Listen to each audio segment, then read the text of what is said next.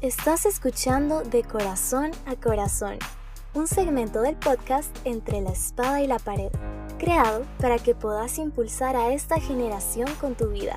Creemos que tu testimonio es una llave con el poder de abrir corazones.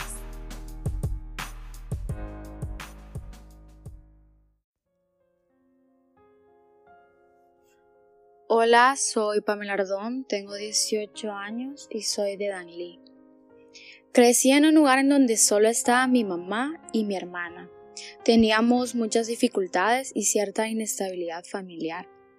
Hubieron varias cosas difíciles por las que se tuvo que pasar, muchas necesidades, humillaciones y pocas soluciones. Sabes, de pequeña siempre vi cosas que alguien de esa nunca tuvo que ver ni pasar. Son cosas que te quitan los ojos de niño y a fuerza te ponen los de un adulto y que créeme que nunca se olvidan.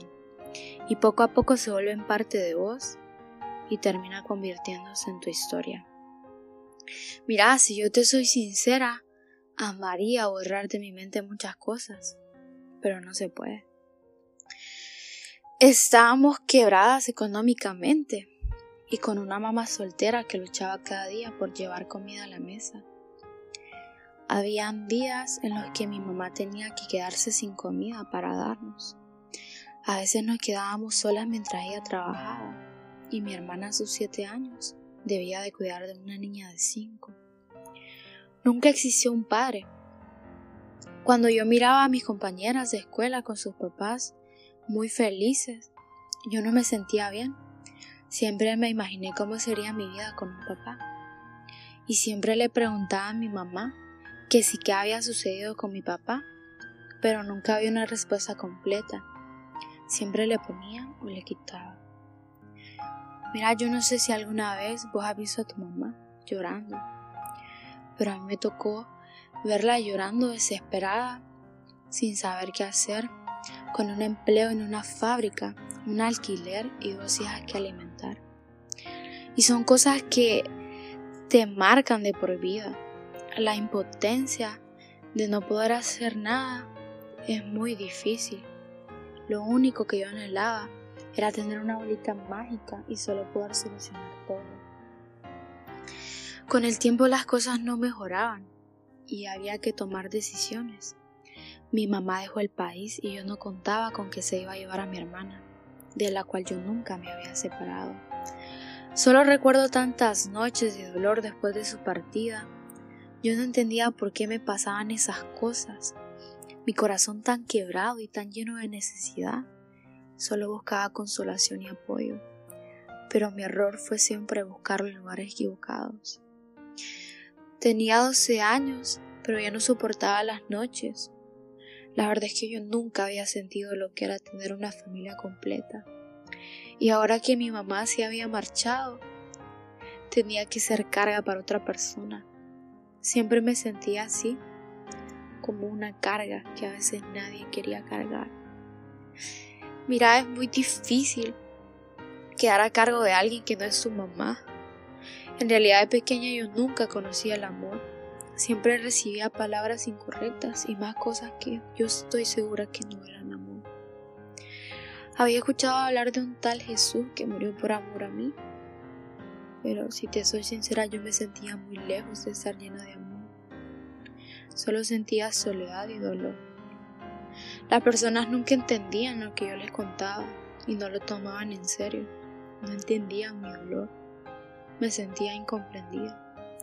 A los 14 años, a dos años de haber seguido mi mamá y mi hermana, una amiga me dijo que iba a intentar irse a Estados Unidos. Y yo pensé, ¿qué onda con esta chava? Está loca pero empezó a convencerme de que me fuera. A los pocos minutos tocó mi vulnerabilidad y me convenció. A las horas yo estaba diciéndole a mi mamá la idea de irme. Y mire usted, yo le lloré y le rogué de tal forma que la convencí. Al día siguiente yo estaba yéndome ilegal hacia Estados Unidos con un viajero y 16 personas desconocidas a los 14 años. Recuerdo que íbamos por Guatemala y yo solo pensaba en cómo sería mi vida con mi mamá a mi lado y mi hermana, juntas de nuevo. Pasamos Guatemala, llegamos a México. Íbamos en el día número 3 del viaje. Recorrimos parte de México, pero México es bien grande. Ah, entonces llegamos a Tabasco. Al quinto día. Ese día íbamos en un bus a las 3 de la mañana y de la nada el bus se detiene y empiezan a entrar policías y comienzan a pedir papeles. Yo me acuerdo que yo me hice la dormida para que no me pidieran papeles pero me tocaron igual y me los pidieron. Y mira que nos bajaron a todos los que no traíamos. De esa noche yo solo recuerdo cómo me sentía. Me sentía devastada. De verdad mi posibilidad de encontrar un abrazo, de llenarme totalmente, se había esfumado. Y yo me llené de preguntas. Estuve dos días en una prisión en donde había muchos inmigrantes desde el más pequeño hasta el más grande. Es lo más terrible en ustedes. Pero miren, el golpe emocional no viene el primer día, sino el segundo. Nunca en mi vida me había sentido tan inestable emocionalmente. Yo no podía creer lo que acababa de pasar. Yo de verdad no sabía cómo sentirme. Hablé con mi mamá ese día. Ahí es donde está, ahí donde estaba, Teníamos que comprar unas tarjetas para usar los teléfonos que estaban pegados en la pared y era por turnos. Cuando escuché la voz de mi mamá, yo no pude contenerme y empecé a llorar. Yo no sabía lo que estaba pasando. Estaba en un lugar que no era mi país. Estaba sola y en migración y yo no sabía cuándo me iban a sacar de ahí. Pues yo de verdad estaba tan confundida y me sentía tan impotente y devastada de una forma increíble. Le soy sincera, yo solo quería que pasara una cosa y era que me enviaran con mi mamá, porque Honduras ya no era lo mismo para mí. Sentía que no tenía algo que me hiciera volver, pero no fue así. Lo que más experimenté siempre fue miedo, temor y angustia. Uno no está preparado para ese tipo de situación. A los dos días nos sacaron y nos metieron a un bus el cual iba directamente a Honduras, el cual nunca se detuvo. Llegué a Honduras, a mi casa, y sentí que esto no era mi hogar. Sentía que no pertenecía aquí e incluso tenía planeado volver a irme.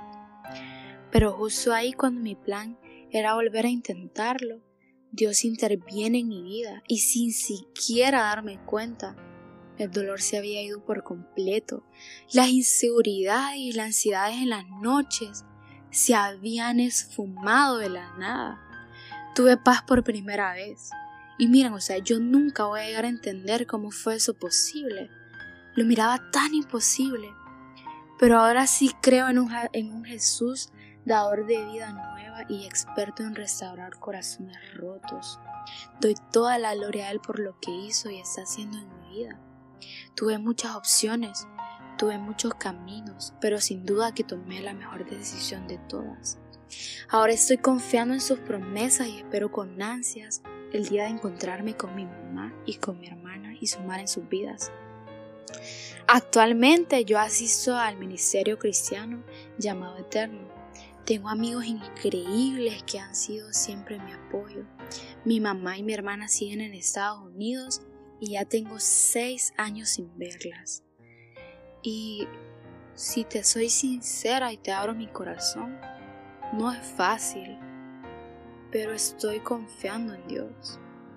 Estoy en la universidad, algo que pensé que nunca iba a lograr, y de mis metas en la actualidad es graduarme de mercadotecnia y estoy expectante de verdad a lo que Dios quiera hacer con mi vida. Sigo en la espera. La vida no sigue fácil, pero tiene mucha diferencia de cuando vas agarrado de la mano con Jesús a cuando vas caminando solo y sin rumbo. Amo mi vida y no cambiaría nada de, lo, de lo que he pasado por algo mejor o por otra cosa. Espero que mi historia haya tocado tu corazón te motiva a que confíes en Dios, porque no te promete que las cosas van a ser color de rosas, pero sí te promete estar con vos cuando las cosas no sean tan buenas. Permitite experimentarlo. Te comparto eso con un corazón lleno de amor y agradecido, creyendo siempre que lo mejor está por venir. Que Dios te bendiga muchísimo.